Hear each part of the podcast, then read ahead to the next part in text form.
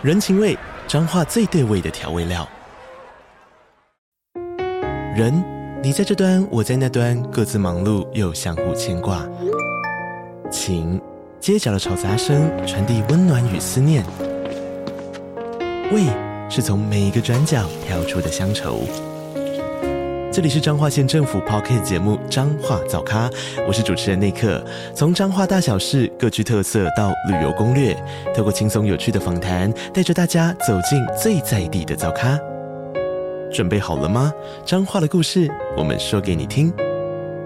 以上为彰化县政府广告。刚好你点进来听，刚好我想说点什么。大家好，欢迎收听《刚好遇见你》。我是赖芳玉，每集我将为您带来轻松、舒心跟专业的多元角度，我们一起来聊天吧。哈，已经开始录音，我差点要说，我有我我去菜场买猪肉，然后要回家炸猪油的事情，这不就人生吗？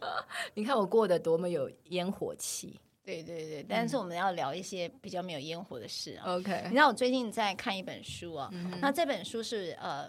我们另外一个共同的朋友介绍，Tricia 了，他就说、嗯、这本书是吴志清博士啊。那他一本书叫《我在生生世世》啊。嗯。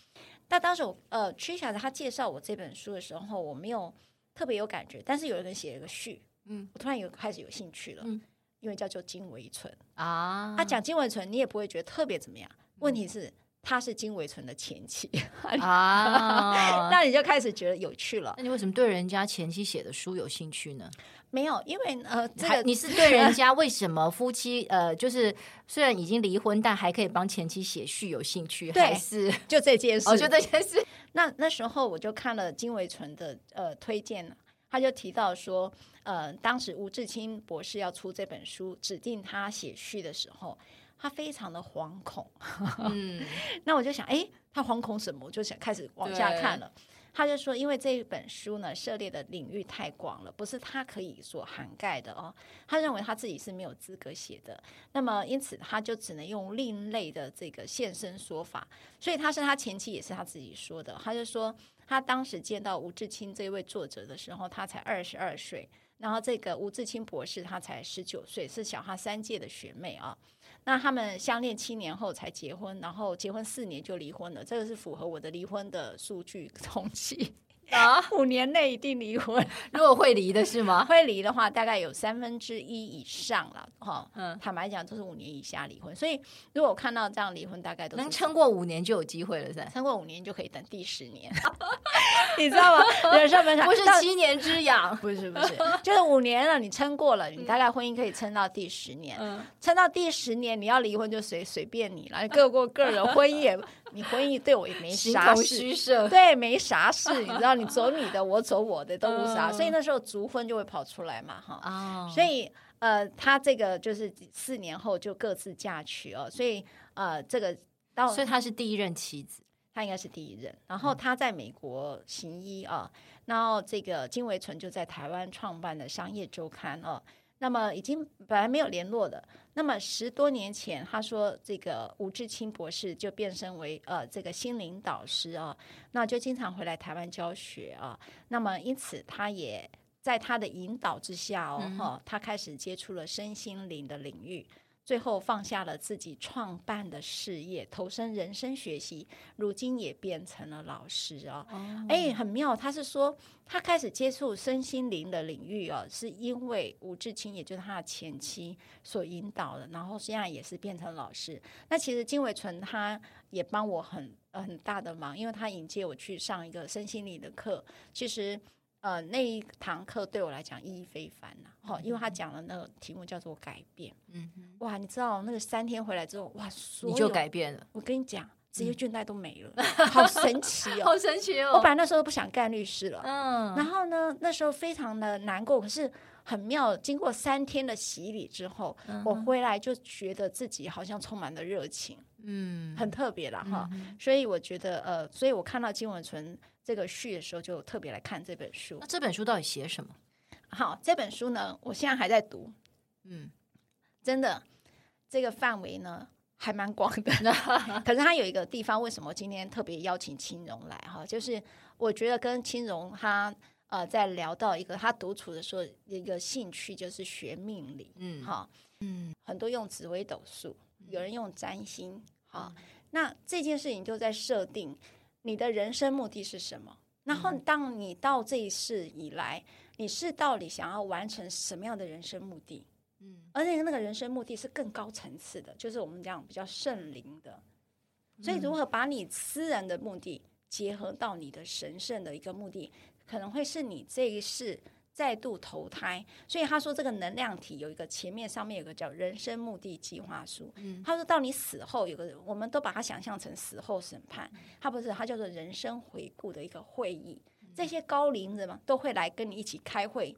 然后就像一个，譬如说，看着赖芳玉在这一世里头的所有的回顾，就是影片倒带，对倒带，然后去检视你的人生目的，你达标了吗？嗯，好，我我大概看到这本书，大概是在提这个，就是说，呃，当然很特别啦，也很有趣啊。那这个是完全超乎我对于左大脑的想象。你要使用到右大脑，呃，西方呃。类似这种灵学的探讨，因为我们知道，尤其是西洋欧美的世界里面，他们是以基督教为主体嘛。嗯，那基督教其实是呃，就是说呃呃三位一体，然后是呃像像佛教的世界里面就是多神的世界，嗯，但基督教不是哦。然后呃，他们也也也也就是说，那个宗教思考其实如果绑得更紧的话。呃，就不会有这个灵学的东西。对，所以你刚刚讲的这个，我我我还没看这个书，但是呃呃，其实蛮西方体系的思考里面有一一派是讲这个，只是说法不见得完全相同。嗯、他们也不断的在探索到底灵魂从何而来，要去哪里。嗯，对。他其实吴志清出这本书哦，呃，他是说他是因为在一个癌症病房，然后启发了其中呃，让有一位呢。呃，其就是说他可能就是本来是得癌症了哦，然后后来因为跟呃就跟吴志清博士就聊了一下，然后就把他的所谓的这个呃自信本体的唤出来哈、哦，就好像唤醒了他哈、哦。那因此就他们就就说你可不可以呃再开这样的课好、哦、让我去上？他就本来可能一个两个，突然变很多人去上，好、哦、就是很多的人。后来他会出这本书，你知道为什么吗？因为非人类的要求，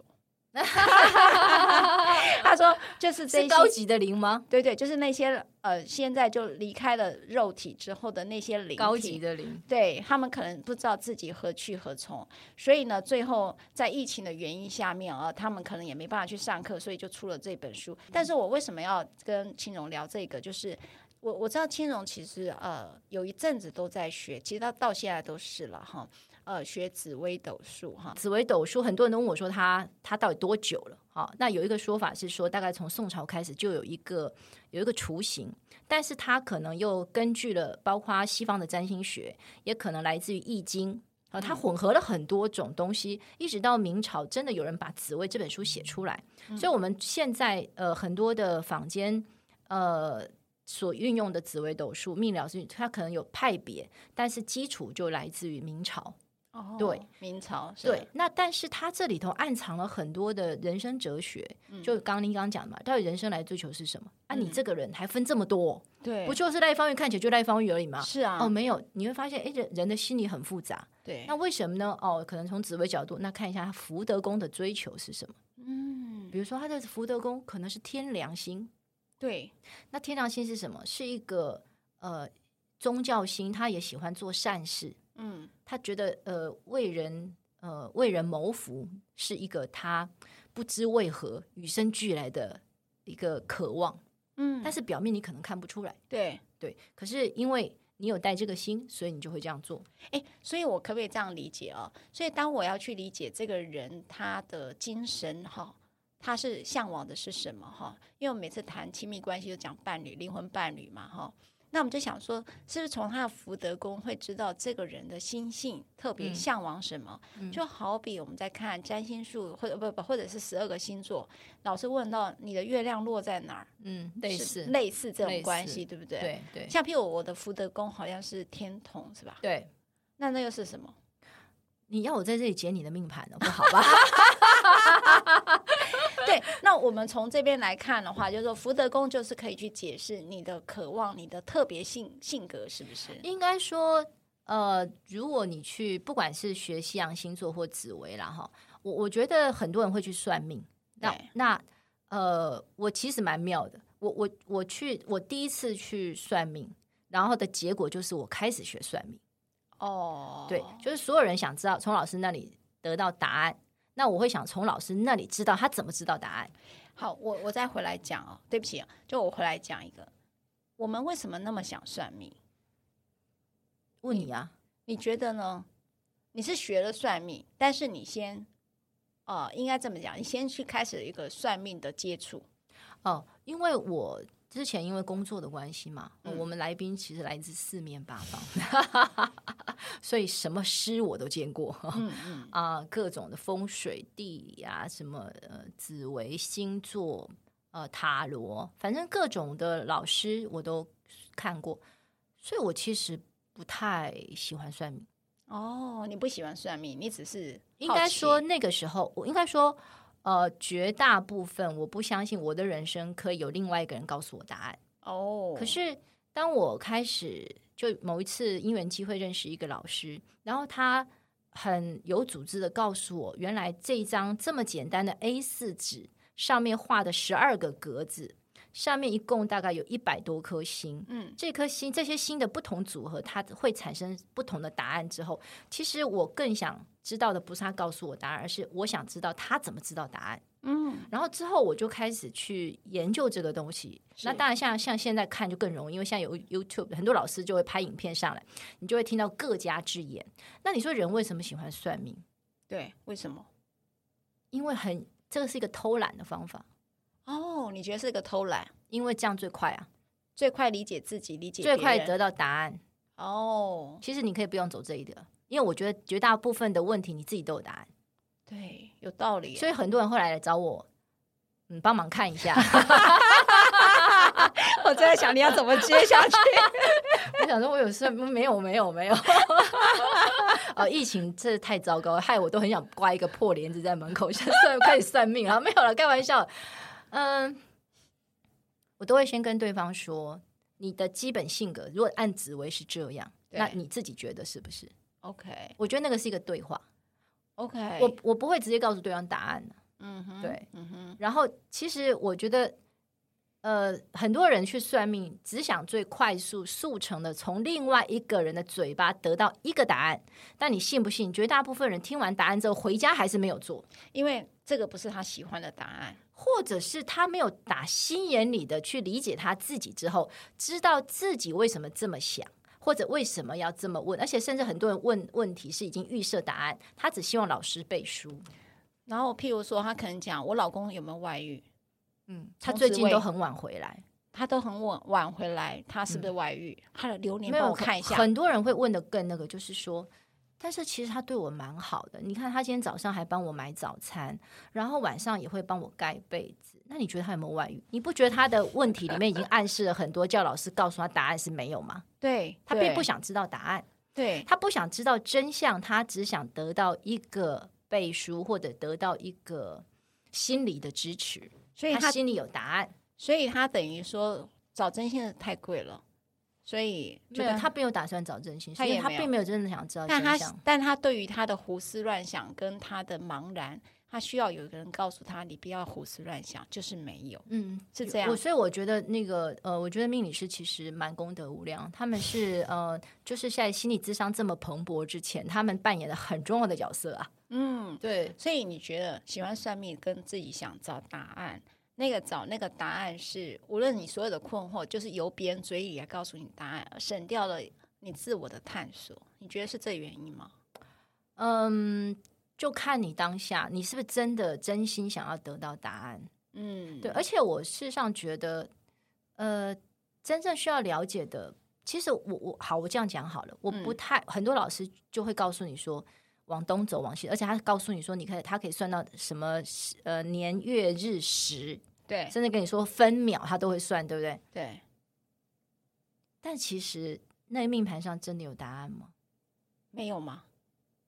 有吗？可以给到这么细吗？没有。哦，那是老师自己的揣摩哦，因为因为我们问的事情都是很具体吧，比如说我要往我我今天呃中午要吃什么？你觉得呃或者说、呃、没有人会问吃什么去问秘密，好 你请你不要问，会问一个就是经常会问我的，我不想我想要换工作哦，对不对？那那那个呃，应该说有些老师说会说他知道答案，但是以我现在对紫薇的理解哈，我必须说我不是老师。对、嗯、我只是说，我看了很多书，然后也看了很多。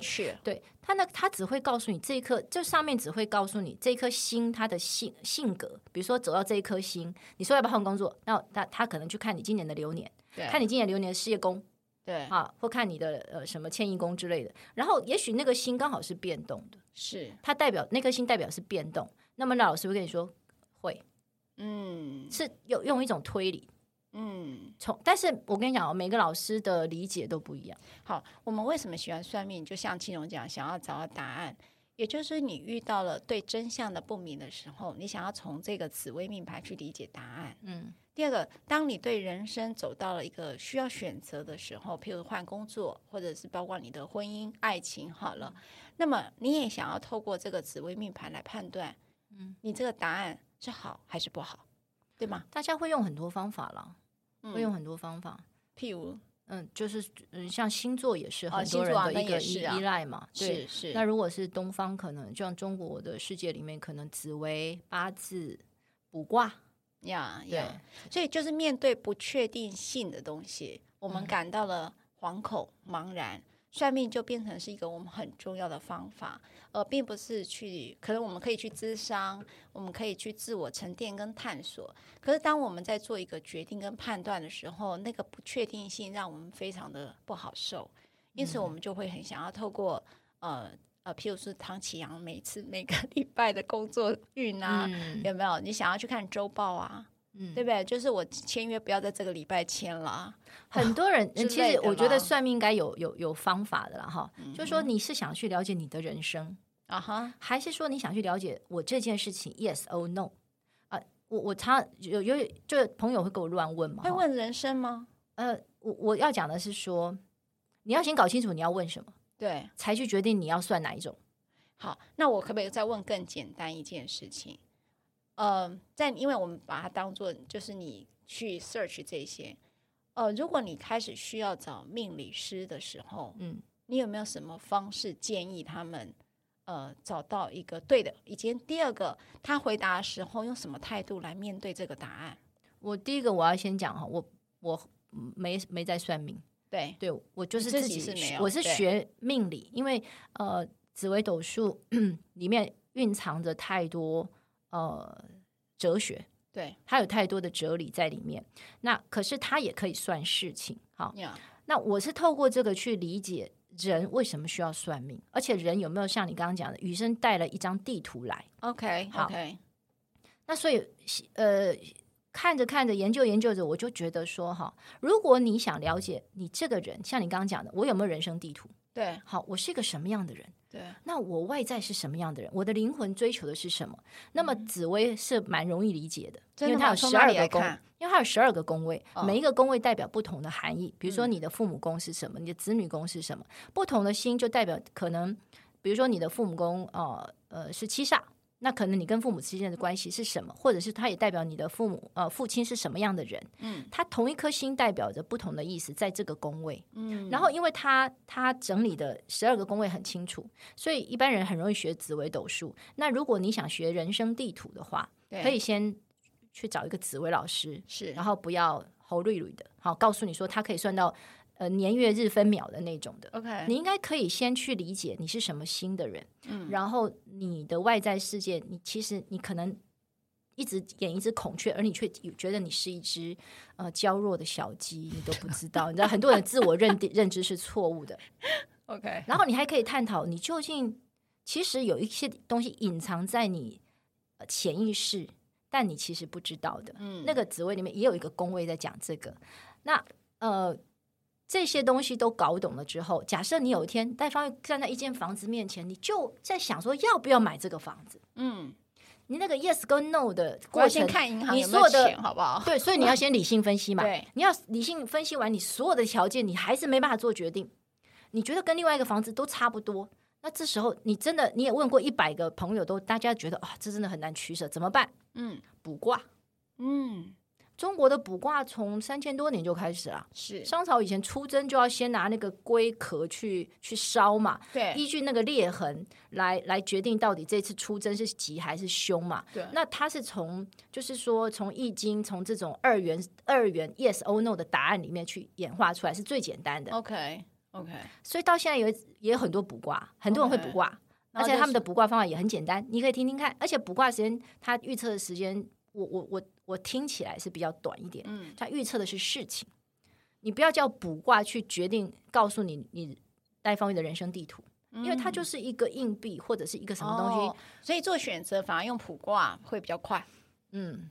对吧？哈，对，就是如果你要决定一个事件，就是它是它不是你人生 long time 呃 long term 的，是短短的，可能这段时间你要做一个什么决定事情的决定的时候，嗯。嗯，但是如果说你想要知道你的人生目的，或者我的就是要开始觉得，除非啦，除非那个，因为我后来也看了一些老师的书，他们把卜卦用到历史人物上，那个我真的没看懂。然后他们那个六十四卦很复杂，然后可以从第一个就是一一条一条一条这样分析下来。我我我我是没看懂，说那个东西怎么分析人生。哦、但是我我知道的是，如果一般坊间不挂老师就问问事情很快。所以我刚才讲紫微斗数，其实呃，因为刚才我们在讲这本书提到的一个人生目的计划书嘛，哈，那其实也蛮好玩的。就如果把它一投射在这个紫微斗数里面，它也许就是你当时入世投胎为人的时候自己设定好的一个计划书。我其实一直都，因为我不是以这个为生，我也没有赌性啊。但是只是说，从开始了解之后，我就发现真的也很妙。怎么说？因为朋友的命盘拿来啊，然后就就发现，哎，怎么怎么真的好多事情就照着命盘走啊？真的哦。呃，就比如说个性，嗯，这个就是你当你从那个角度，从这个透视镜，而不是从我眼睛看到，是我拿着一张地图来看你的时候，嗯。其实就出现不一样的结果。好，那我回来讲哈。所以呢，当我们想要理解一个人的个性，嗯，跟他可能为什么做这个事情的因应策略，嗯，好，他的因应模式，好了。嗯，其实如果你对一个人很不理解，是不是我做错什么他才这样子？不，有时候你借由紫微斗数，你其实可以看出来，没有，他就正处在这个状态，跟你没什么关系。呃，我们这样，我们两个聊这个题目，是不是很像来帮紫薇斗数之类的宣传？没有啊，现在台湾本来就大家都在紫薇斗数，好不好？我我觉得，当我因为你呃，我是什么时候开始接触？是三十几岁哦，你那么早啊？嗯，OK。但我这个人就是一向不是多认真，所以就是哎，因为我不太喜欢给自己压力，所以我就是呃，一开始是有一个老师的，嗯、好，然后再来就是。老师有一天走了，所以就开始用其他的方法去学习。然后，嗯，当我开始用，你知道，我以前看赖芳玉是这样啊，你有一个外在形象嘛，哈，你你有一些社会的头衔啊，赖芳玉律师啊，你有什么什么什么，然后你的档案可能我一看到你的时候，我是用社会关系或跟认识你的方式，对啊，啪啪啪，就是东西就会像电脑一样档案，就像维基百科这样的，对。哦、可是当我我从紫微斗数的角度，赖芳玉把他命盘给我的时候，我看他的方法就不同。嗯，那我有有不一样吗？不一样，开始哪里不一样？我会从你的个性去看你的所有行为，哦、嗯，去理解你。所以，嗯、呃，我觉得有不一样吗？不一样，哪里不一样？你这样问到我都好奇。律师里面也有不同性格的人啊，对啊，所以只讲赖芳玉律师，那律师这大类分得太太粗略了。可是，如果从个性的角度，因为我看过赖方玉的命盘，对，然后我看过他所有新的组合，所以我我我在理解他的行为的时候就很清楚，赖、哦、芳玉就是一个想很多，就是呃，我记得我看过他命盘之后，我我其实很妙，我看过看过命盘之后，因为你知道我这种我又不是开门营业，所以。我 case 不够多，我其实觉得紫微斗数某种程度是某每一个老师的大数据。你你看过的人就跟医生一样，你知道吗？你真的看到五六十岁，你案子够多的时候，你你归类，然后你能体会的那个呃，就病例就越多。对，那医生是如此嘛？所以五六十岁医生他是最最成熟的状态。嗯，好。然后尤其是内科医生，他看的病例够多。对，那紫微斗数也是一样啊。那个老师刚看十四颗主星，对不对？一百零八颗星，这些东西他如果没有真的放在人的身上，他根本不知道真正具体展现成行为是什么。嗯、但是如果他看过很多的案例，他就能够体会哦，原来天机是这样哦，天机加了天梁又是这样，嗯、你就会看到那个行为模式的些微差异。嗯，对，嗯、很好玩。真的，因为其实我自己做家事律师很多年哦，我也是一样这样分类。有一次哦，你有不同的分类法？有有，他那时候有一次来，然后我就看了一个离婚协议书，我看完之后我就开始问：哦，你的先生是不是独子呢？哦，你的婆婆、你的公公应该很早就去世了吧？嗯、然后他说：“请问这张离婚协议书到底哪 哪里透露出了玄机啊？” 对，然后我就开始问你的先生是不是怎样的个性？然后你的是什么什么哈？然后大家想说你是算命的？对，没有没有没有，那个真的是案子办多了哦。你就马上就可以揣测出这样的一个逻辑，哎，对，然后有。有一次我去上课的时候，那个来接待的人，然后我就看到他的样子，我就说：“你结婚了，有两个孩子了，对吧？” 他应该觉得你通灵吧？你怎么知道的？没有，因为那个公务员性格，你就知道两个恰恰好在那个年代。殊不知就是推理而已，就是那个时候整个家庭政策嘛，家庭政策不是推两个刚刚好吗？一男一女最好。所以你知道很多人就讲说算命也有陷阱啊，因为看你进来，他算的久了哈，嗯，都知道你大概要问什么。是啊，在你问之前先给你答案，就先让你觉得，哎呀，这老师好灵啊。对，而且很多人算命的时候是在自言自语。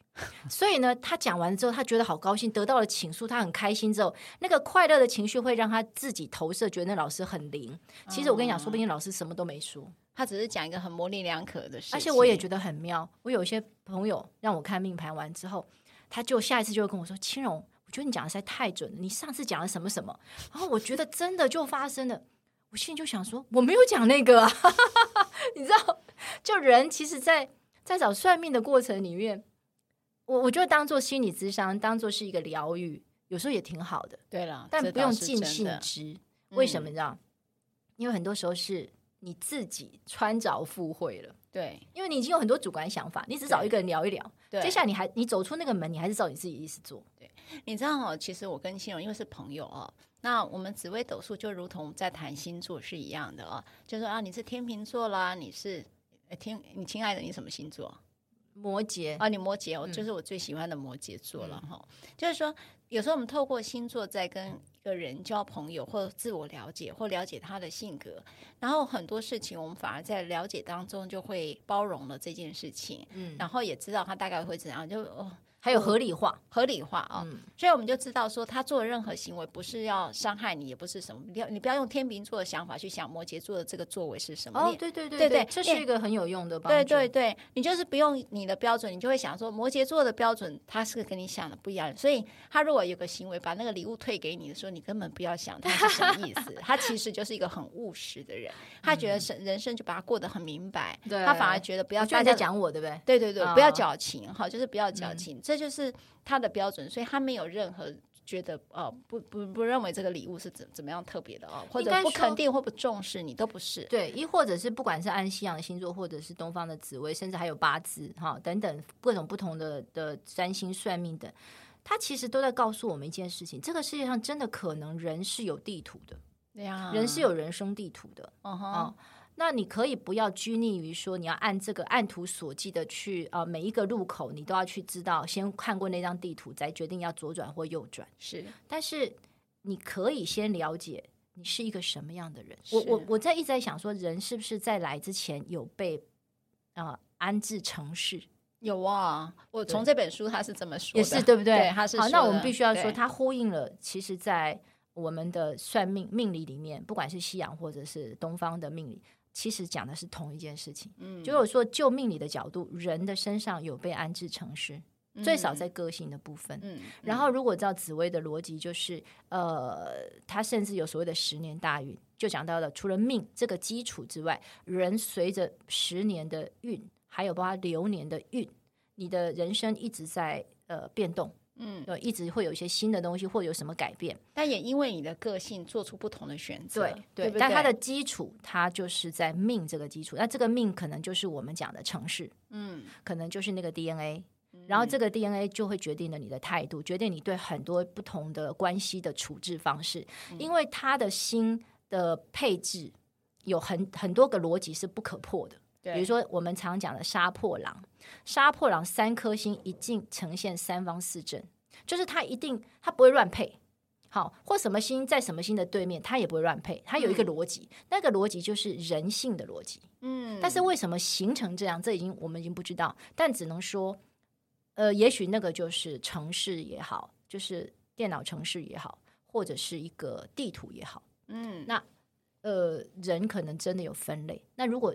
在这个逻辑之下，呃，我觉得有一个很重要的前提是，那你就懂得接受你跟别人的不同，嗯，这是最重要的。对，当你接受了别人的不同，关系就会好一点。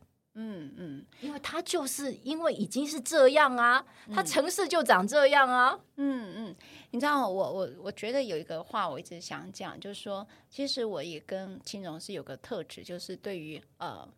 啊，陌生的东西，我们都充满了探索的好奇心呢、啊。嗯、这个是大概我们共同的基调了哈。那我们在呃看待，我知道很多人，尤其我为什么会知道哈，是因为呃，举凡来找我的人，几乎都会去算命。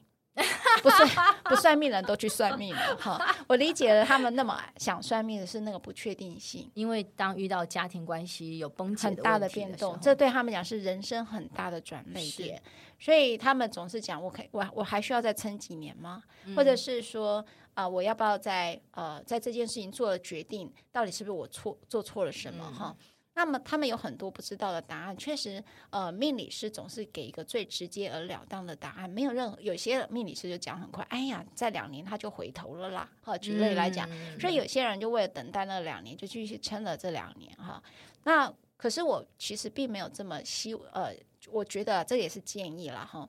刚才其实青荣在讲，呃，紫薇里头有很多的组合，哈，那上百颗星嘛。嗯，对吧？好，而且他遇到不同的人，会产生不同的量量能出来吧？嗯，而且它组合有它的变动组合有一百多万种哦，一百多万种，对对对，因为它各种星的组合嘛，因为你看十二个宫位，好，一百多颗星，然后它它的星的变动性啊，每一颗星的异动都有可能带来些微的改变，对，就算两张命盘很接近，它还是有不同。对对，所以它是很科学跟统计学的感觉上了哈，嗯、所以它呃有些是一些，如果我们假假设哈，我们也刚才从那本书开始谈，那么这是一个灵魂协定，也就是你投胎为人的时候，我自己就先写好了自己的命盘，嗯、你可能可能是别人写的啦，啊也可能是跟。高龄一起讨论出来，也可能是你在那个要来之前那个 丢几支枪啊，丢力气力气走，或者是业力果报，他们用语 了哈，或者我我们都不知道哈，我们都不是这个区域的人，我们只是说去理解这个事情，有各种可能性，有各种可能。但是呢，我想要问青荣最后一个，就是当你去呃接触了这样的一个紫微斗数之后呢，或者不管还会有人是用占星了哈，你觉得对你最大的帮助会是什么？就我刚刚讲的理解嗯，你理解呃，这个世界上有这么多跟你不同的人，嗯、而且他是天生的不同，嗯，那你尊重这个不同之后，你对待人理解他行为的方式就会比较宽松一点，嗯，对，因为他他没有办法。在如果就紫薇的角度，他已经被设计这个程序，他已经被植入了。比如说我跟赖芳玉是我们交情非常好，但很清楚我们在面对同一件事情的时候。啊、呃，做事情的思考逻辑，呃，行为，这跟后天有一些东西是后天训练，但有一些就是天生。对对对对。那呃，比如说我跟方宇，有时候他找我聊事情，然后我们在讨论，啊、呃，我们看起来我们两个人达成共识，这个事情就这么办吧。对，我告诉你，赖方玉是没办法当下做决定，没办法，他必须要回去。有一次我记得印象好深，那是我认识方玉的一开始，我以为我们两个的眼神交换就代表这件事情定了哦，没有，方玉回去。想了五天之后，又提出了五种选择，对，但是他有做决定，嗯嗯，嗯那一次让我对他的命宫的心有了非常深刻的体会。哦，原来是这个意思，天机带擎羊是这个意思，就是他会想很多，嗯、但擎羊星会帮助他做决定，嗯，就变说比较果断。所以我不，我之后跟方像方月相处就再也没有误解，就是我觉得。呃，我觉得我已经决定了，然后你慢慢想啊，你想好再来告诉我，这样就好了。有时候我们会有个结论，但是路径不太一样，不太一样。然后你接受这个，就彼此接受，呃，大家的关系就会好啊。对，我们最常出现就是他为什么这样？但我在我看起来很正常啊。嗯、如果在做最后一个统整呢？你对于呃这样的一个玄学了哈，或者这样的神秘学，它带给人的启发，会是了解自己的人生目的。敬畏，敬畏，我觉得应该要敬畏。嗯，就是如果有一个人有能力植入我们城，就应该说有一个力量能够帮地球上的无数的人植入城市的话，那么其实我们何其渺小。嗯，我们你你所认知的自己，可能就只是一个灵魂装在一个身体里面。那你真的知道你是谁吗？嗯，对，我们何其渺小啊。嗯，OK。谢谢金荣，谢谢方玉，谢谢大家，谢谢，拜拜。如果你喜欢我分享的内容，欢迎订阅。想请我喝杯咖啡，欢迎打赏，我们会全数捐给儿少全新会。如果你想要更了解儿少全新会，在每集详细内容都会有介绍。大家下次刚好遇见时，我们再来聊天喽，拜拜。